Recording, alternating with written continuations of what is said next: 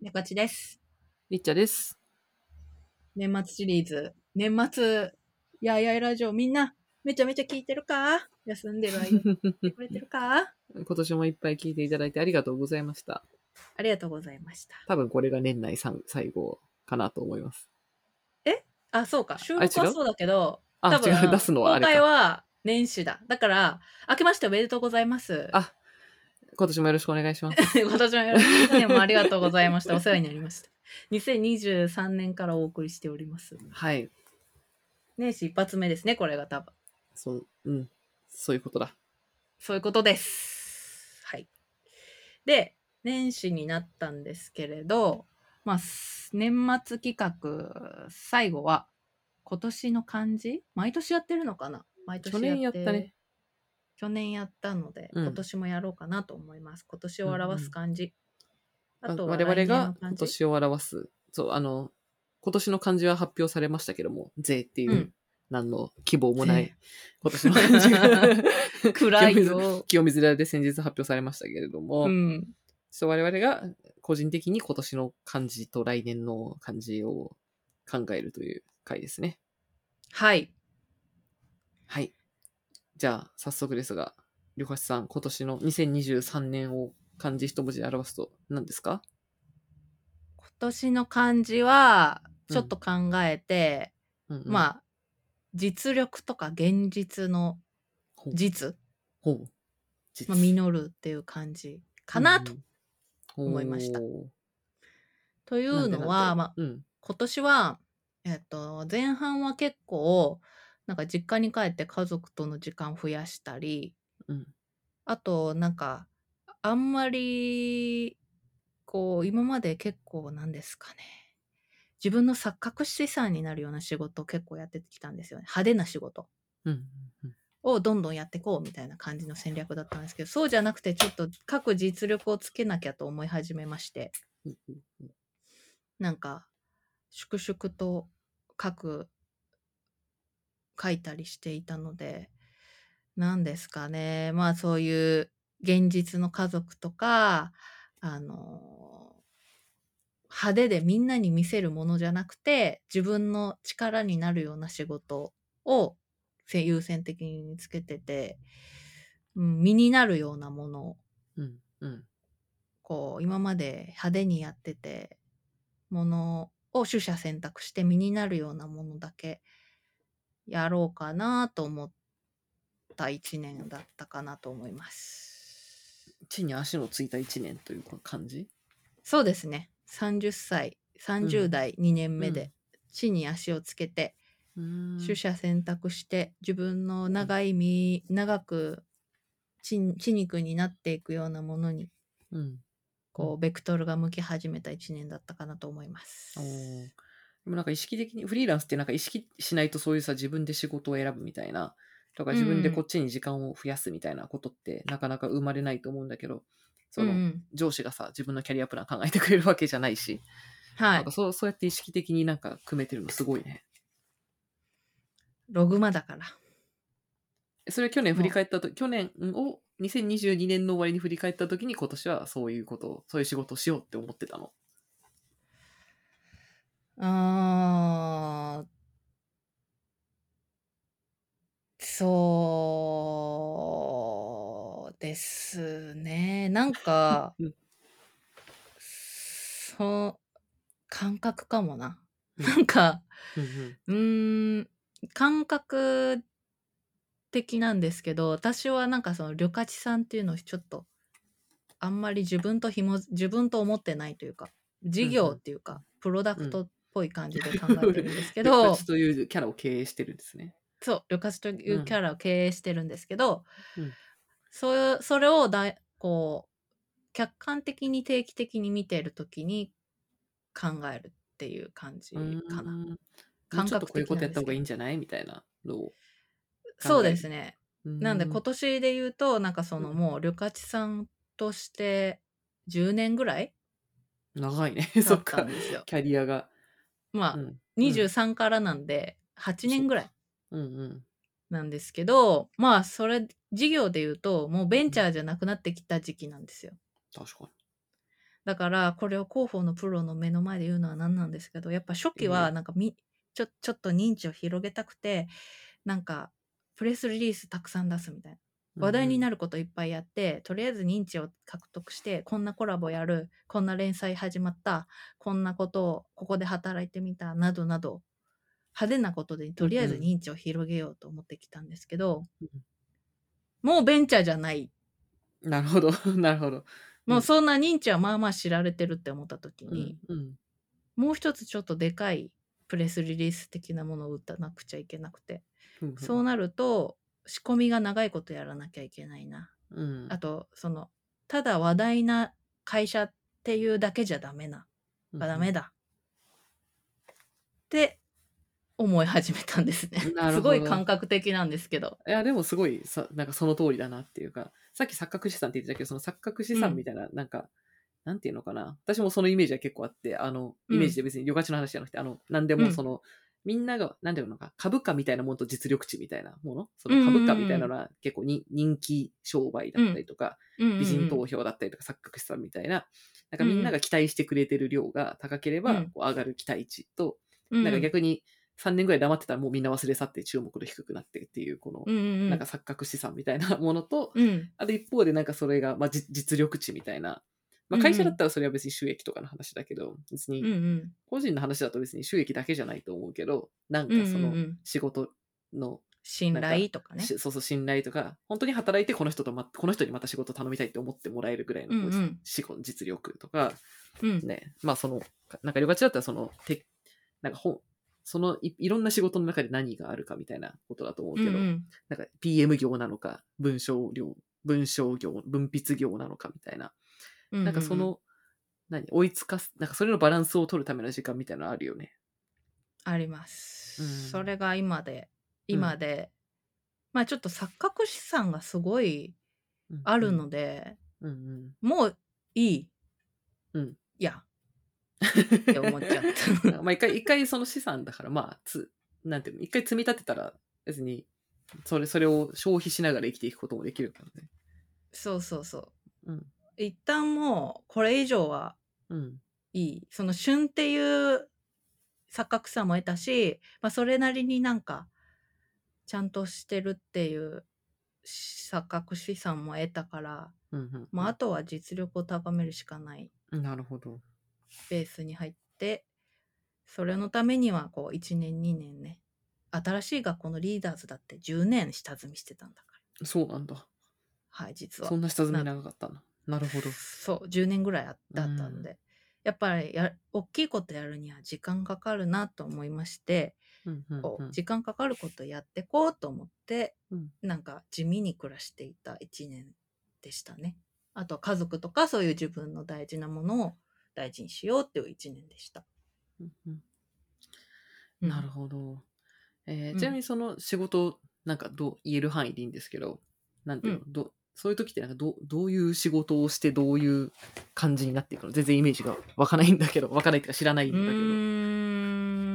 文章、特に文文筆？文章の実力を上げるみたいなのってどうやってトレーニングするの？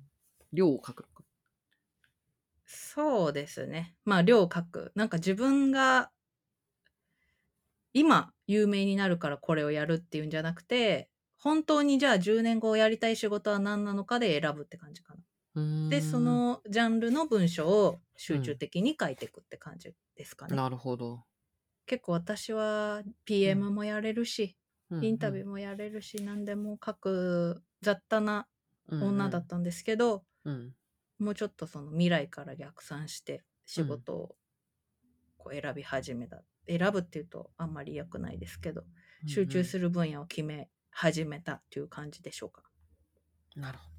ちなみに旅客がどういう感じにしていきたいかは秘密ですか、秘密です。あと、これ 売れてから、うん。売れてからあ後で答え合わせ。うん。後で売れてから。後でね、みんな期待してて、楽しみ。35歳ぐらいまでには、なんとかしたいなって今の私やん思ってるので。今の私やん。希望、希望気をつけ。て。めっちゃ、めっちゃすぐだから気をつけて。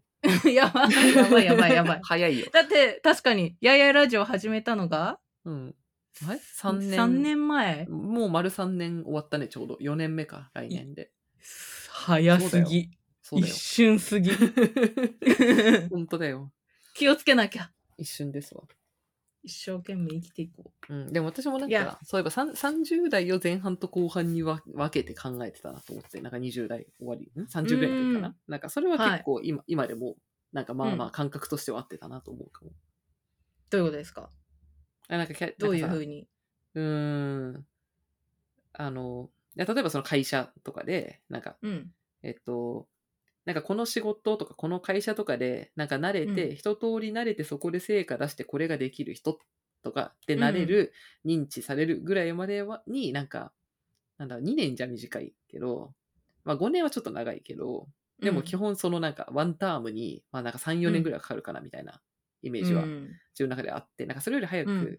なんだろう、ポンポン変えちゃうと、なんかあんまりこう、本当には身につかないとか、なんかううちょっとそのホッパーっぽくなっちゃうみたいなイメージうんがあって、うんだから20代終わりぐらいの時に、なんかその転職とか、なんか次どこどうややっていこうみたいなのを思った時に、なんか30代は、まあさまあ、30代前半という分で何をチャレンジして何を得たいか、30代後半っていう分は、まあ、その時点であんま分かんないけど、なんか多分、また前半とはまた別で、なんか何をチャレンジして何を得たいかみたいな。で、40代、40代以降はちょっとまだあんまりイメージが湧いてないからだけど、うん多分40以降に、その、聞いてくる、なんか30代でタイムって何なのかみたいなのをかん、うっすら考えてたけど、なんか今30真ん中になってみて、確かに前半と後半ぐらいで、なんか区切って考えた方が、やっぱよ、うん、それは良かったなって思う。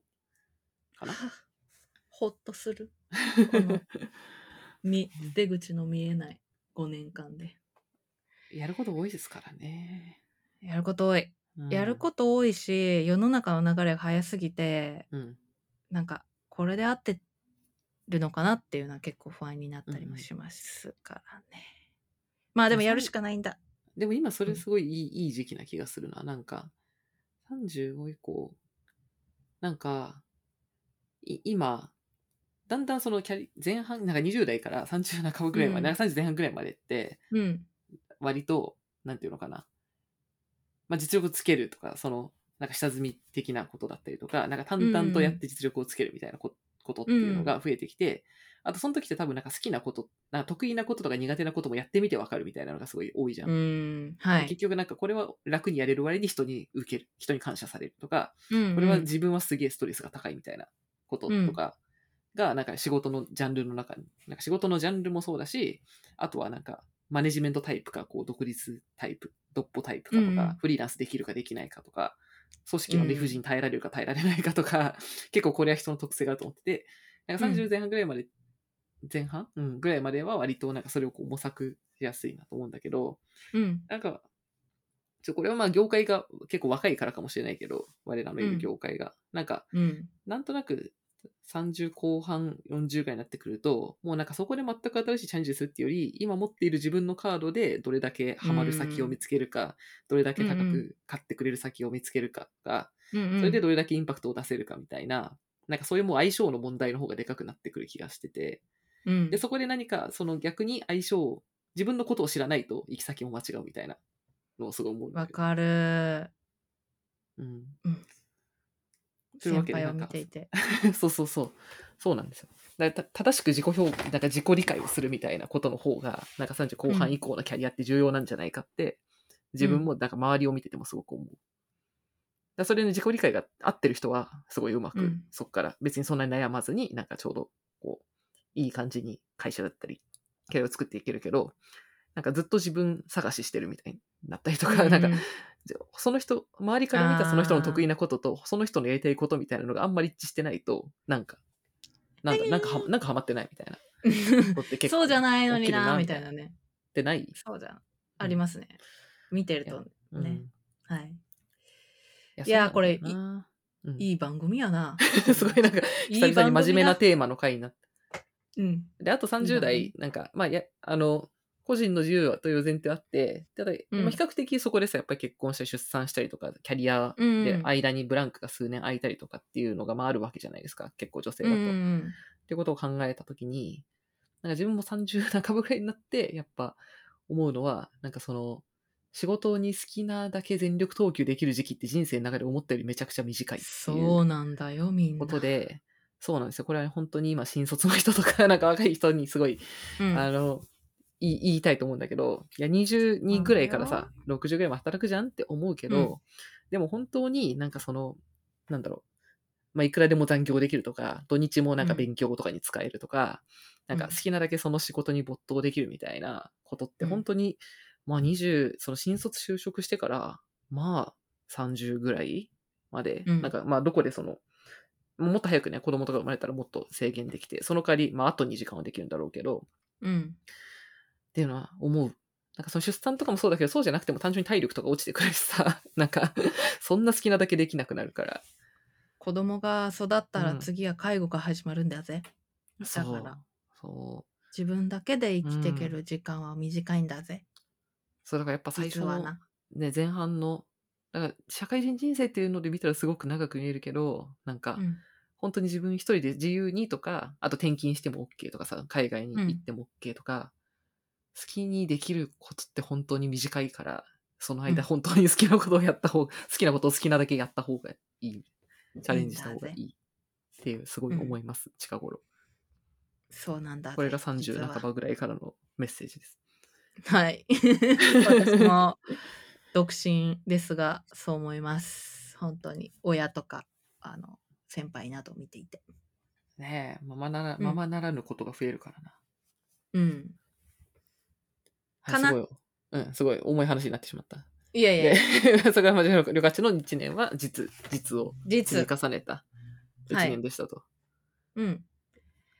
ちなみに、あの、ちなみに去年の、あの、うん。漢字の話したとき、今年は劇にしたいって言ってました。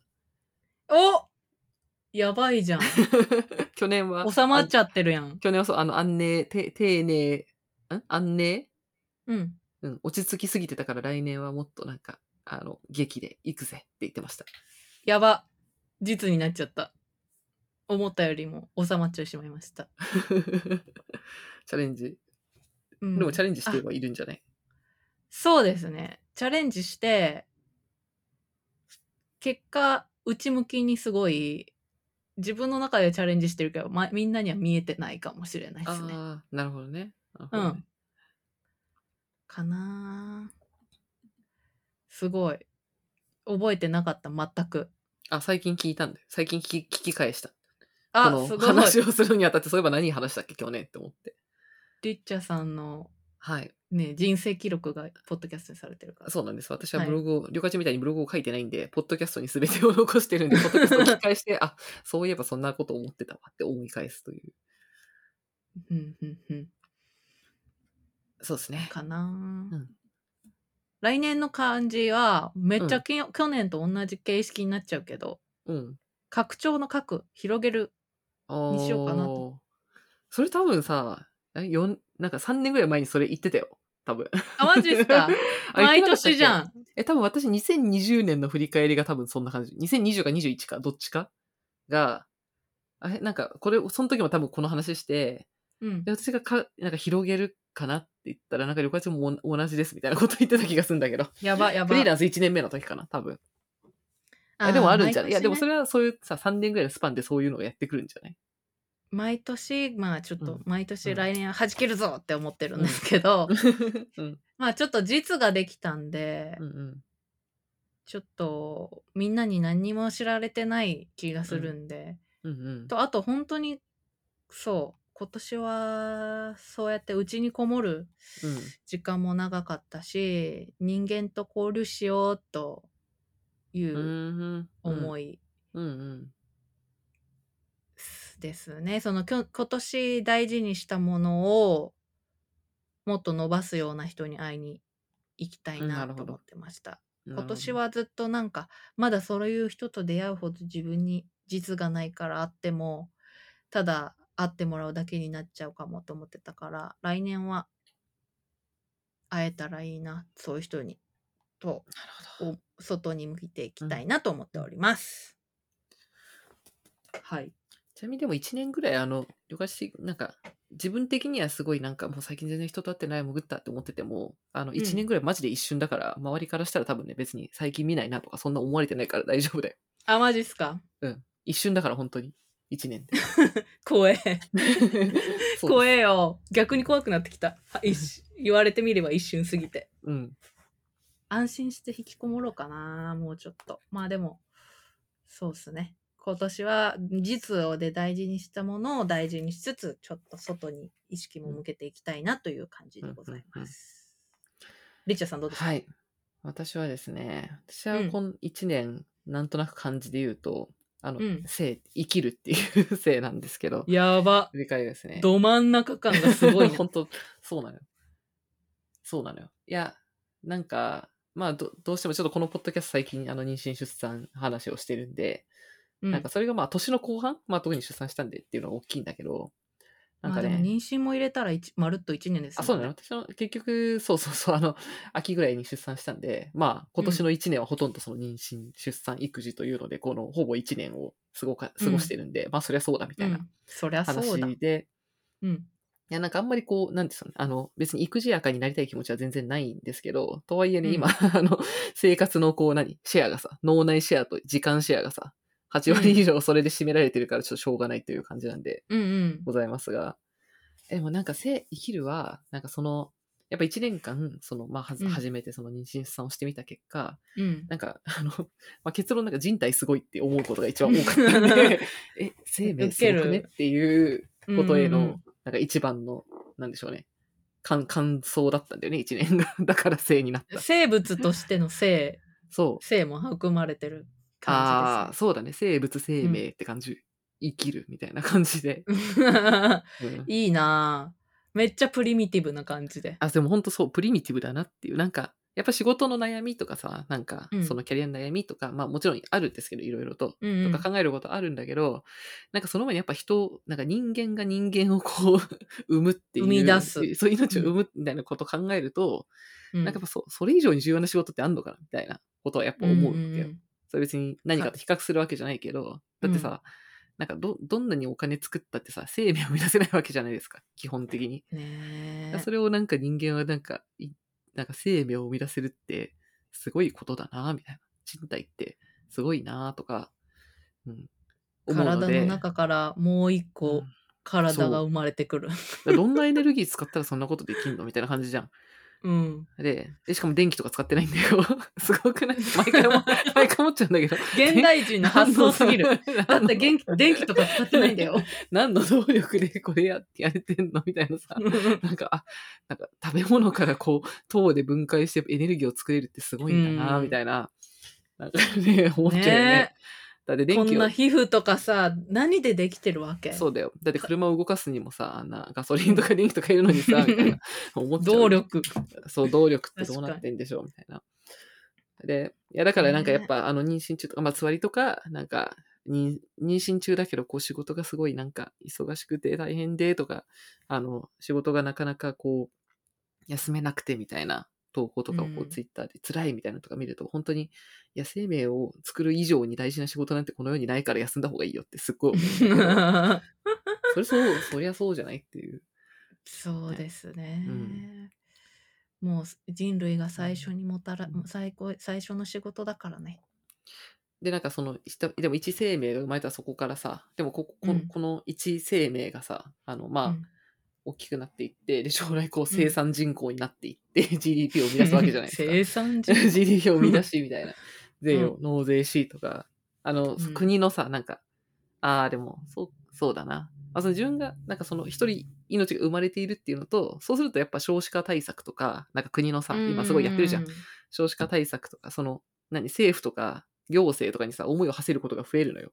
その、未自分が来にね妊娠して出産してってすると、いや、なんか金、あ、こんぐらい金出るんだなとか、ううん。なんかままだその別に100年後に子供が生きてるからどうのこうのとかあんまり思わないけど、でもなんか、いやなんかこっちの区、なんかうちの区はこれぐらいだけど、あっちの区はもっと金出てんなとか、なんか、こっちの区は保育園いっぱいあるけど、なんかあっちの区は保育園少ないなとかって、うんでとか国、東京とかさ、ゆり子があの赤ちゃんファーストで10万円くれるんですけど、ななんかやっぱそういうことがさ、一つ一つがさ、うんなんか、あ、この国は本当に、あの、子供を育て、産産んでほしいと思ってんのか、それとも、うんでも高齢、でも高齢者の医療費の方がどう考えても高いじゃんみたいなのを、うん なんかさ、こう原稿一致してなくねみたいなこととか、こうん。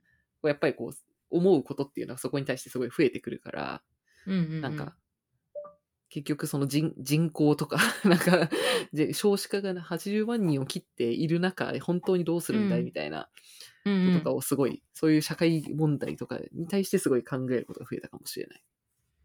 なんかコロナになった時、やっと自分は政府の中に、い政府の下に生きてるんだうんうんというふうな実感を私は抱いたんですけど。確かに。確かに。わかる。あ、それがなんか子供になる、と、結構自治体単位のことがすごい多いのよ。区とか、うんうんうんうん党党とか。それで、なんかこの区政、区政とかで、うんうん え、なんか、いや、そのベビーシッター補助とかもあるんだけど、例えばさ、その1時間うん。3000円とかかかるベビーシッターの補助を、えっと、ほぼタダにするっていう、あの、支援があるんだけど、でもそれをなんか採用してる区とそうじゃない区があって、うん。で、私のいる区は採用してるんだけど、でもそれはうん。去年とか今年から採用されたみたいな話で、うん。でそれがされてなかったら全然預けられないしとかっていう、なんかその生活で、じゃあ仕事で復帰できるかできないかとか、うんで、なんかすごいこう、重大な決断が結構さ、政策によっていろいろ変わるんだなっていうのをすごい身近で感じるから、なんか、そう、ちせ政治って大事だな、みたいうんな思う。とか、あと、陳情すれば、結構空のレベルだと、なんか、あの、陳情すればどうにかなったりすることも多分あるんで、すごい身近になった。なるほどなしゃこうやってみんなうん。社会に参加していくんだな。でもこうやってあの、区議とかに出馬するんだろうね。あの、課題意識を持った人の一部が。区議、区議とかってあの女性率相当高いんだよね。結構半分のところも多いし。あの、国政はすっごい少ないけど、うん衆議院とかめあの参議院とかの議員、国会議員は女性めっちゃ少ないけど、あの、区とか市議とかだと結構高く、多分4割とかいるとこもし、半分のとこも多いし、そう。で、そこまではいいんだよね。なんかせあの政治派閥とかじゃないからさ、もう、うんうんうんその地域のために働いて、地域、自分たちの地域を便利にするみたいな、モチベーションでいける範囲が多分そこまでなんだよね。うん。すごい。社会に参加してますね。そうね、なんか話壮大になっちゃったけど、うん、なんかそう感想、まあいろいろその、キャリアの話とか、あなんか悩みとかいろいろあるんだけど、なんかそういうのをこう飛ばしてもなんか生生命すげえというのが、はい、今年1年を 振り返るとそんな感じでしたね。高次元なことをパプリミティブにプリミティブでした。ね。なんか人間はさ、こう、すごい、なんか、なんていうのそういう仕事の話とかっていうのを悩む前に、そもそもやっぱ体調が悪かったら何もできないし、うんなんか、その、あと、まあ病気になったりとかっていう、なんなんていうのかな。その、土台がないことには何もできないんだなって思うから、それをまざまざと感じた。ねえ今年はきっと体調不良とかもたくさんあっただろうからそうだね。まあ動物だなって感じですね。人間 動物になった一年そうだね。うんそういう感じ。動物としての一年動物としてる一年ですね。本当にそうだな。うん、本当にそうかも。動物 本当にそうかもななんか動物身体、身体の 自主性をなくしていたんですよ。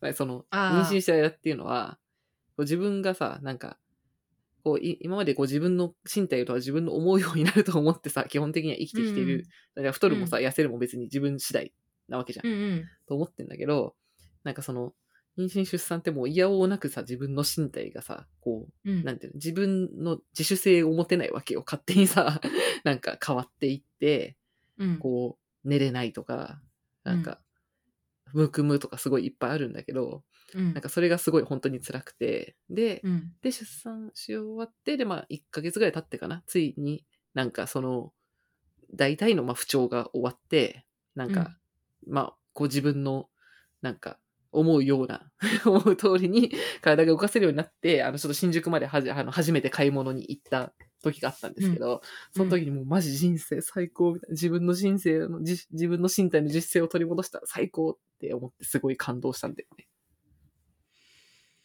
なるほど結構そういうことエピソード語る人多いですよねなんかこう一人でカフェに行った時に泣いたとか、確かに。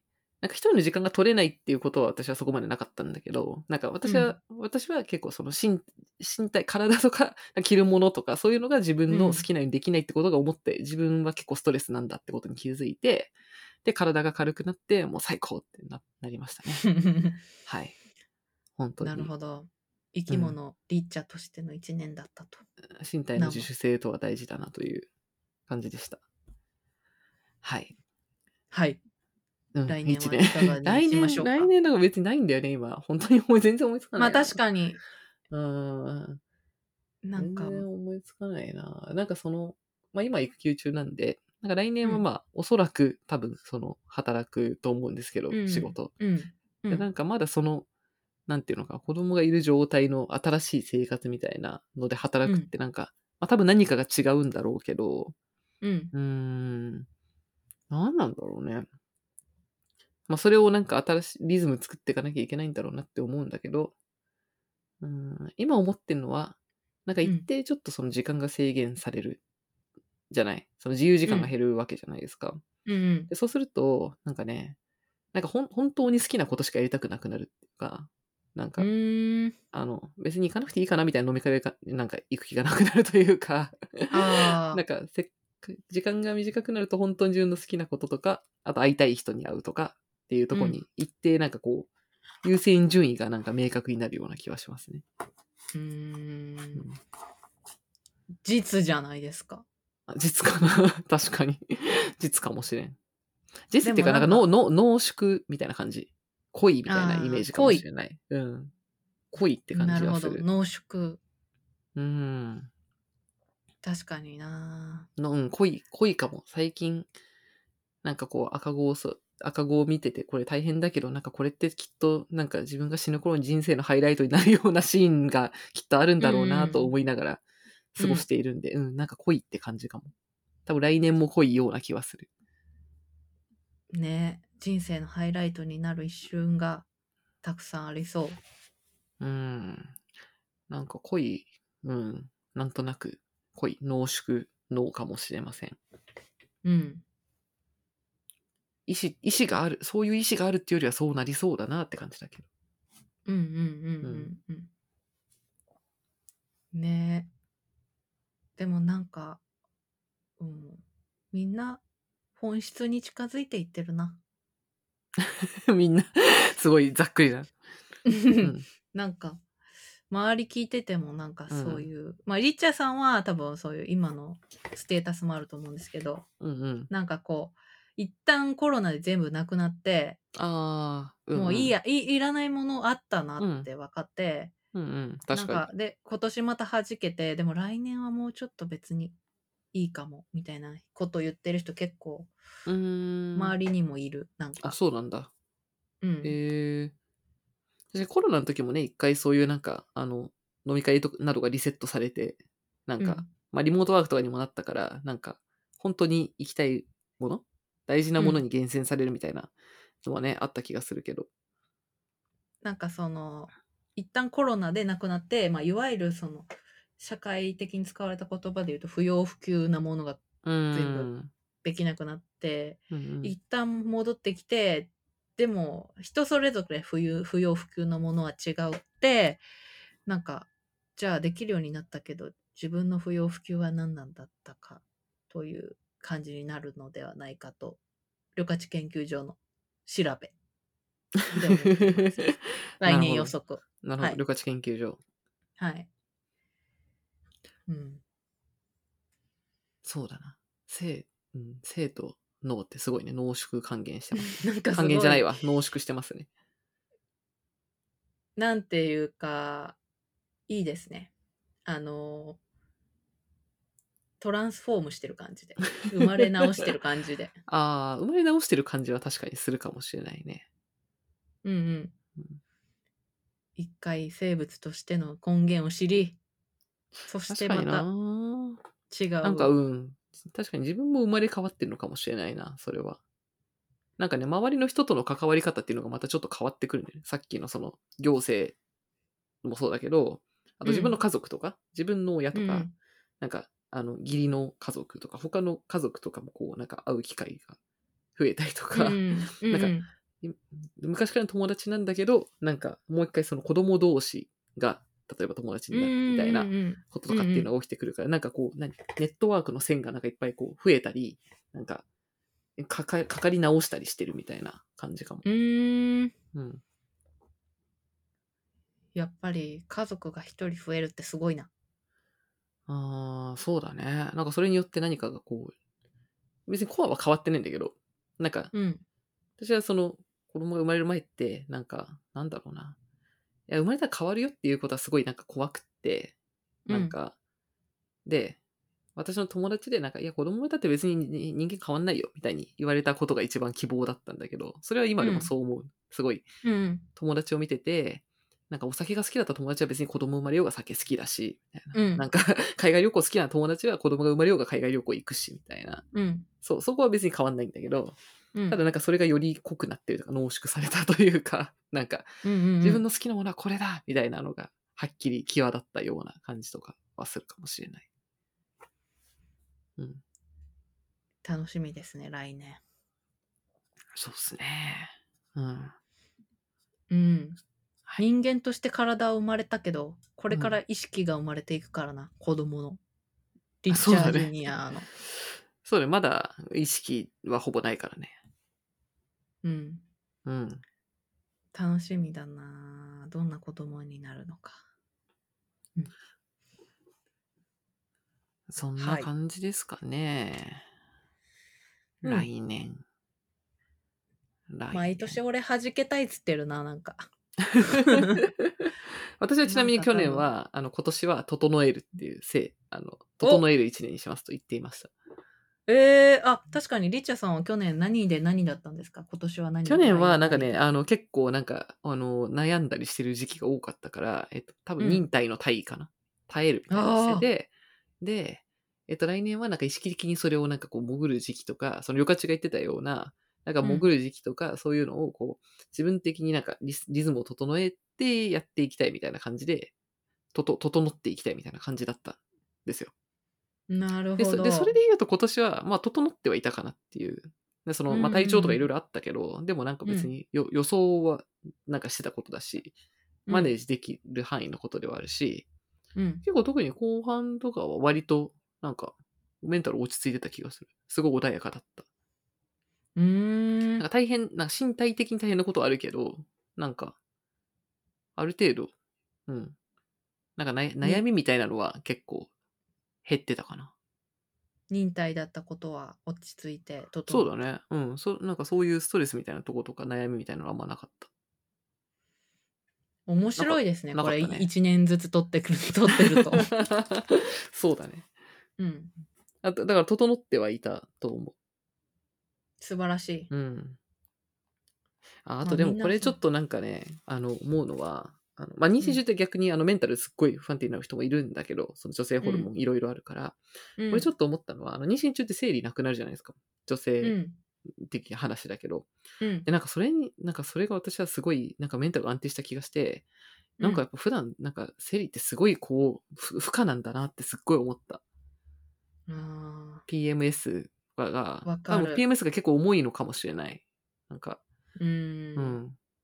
わかる。私も結構重重いっていうか、イライラするって思った。そうそうそう PMS なんかすごいイライラしたりさ、無駄に落ち込んだりするシーズンみたいなのあるじゃん、絶対。その生理サイクルによって。妊娠中ってそういうのがないからさ、なんか、うんそう、その1ヶ月の波みたいなのがないから、なんか、私の中ではすごい安定してて、なんか自分を扱いやすかった。自分の機嫌とか。うーん。なるほどな。だから生理がないってこんなに楽なんだ、みたいな。てか普段生理ってやっぱ大変なんだってすごい思いました生理あるともう、せ全世界が俺を嫌っているという気持ちになる。ね。でもわかるよ、わかるよ。そうそう。なんか無駄にこう悲観的になったりとかね、うんす。るよね。うん。俺が嫌われてるんだうんっていう気持ちうんになるから。うんわかる。いやー、ちょっとどんな一年になるかな。ちょっとた絶対楽しい一年にしよう。毎年一年、毎年一番楽しい一年だけど、来年も楽しい一年にしよ 素晴らしい。楽しい一年にしましょう。う。はい。皆さんも楽しい、リスナーの皆さんも楽しい一年にしてください。あ、なんかこの感想に自分のを書いとけば、皆さんも覚えとけるかもなので、皆さんの感じをぜひ教えてくださいね。確かに。それ聞いてみたいね。みんなの今年の、去年の漢字と今年の漢字を。聞きたい。なんか、ね、税とか社会のことじゃなくて、そうね。うん。税は悲しいからな。税とかじゃなくて、なんかみんなの感じ、個人的な感じ知りたいな。うん。確かに。それはい1年後振り返るとみんな面白いと思うんで、ぜひ書いておいてください。うん。確かに。なんか、うん。ハッシュタグつけて、うん。うーん、今年の私の漢字のハッシュタグをつけておいてくれたら、あの、私、今回のエピソードのハッシュタグにもつけるから、なるほど。多分そこを押したらうんうん見れるようにしておこうんうと思います。いいね。いいね、いいね。今年の私の漢字。忘れるからちょっと LINE に置くとこ。今年の私の漢字。はい。こんな感じで。皆さんのお便り待っております。お待ちしてます。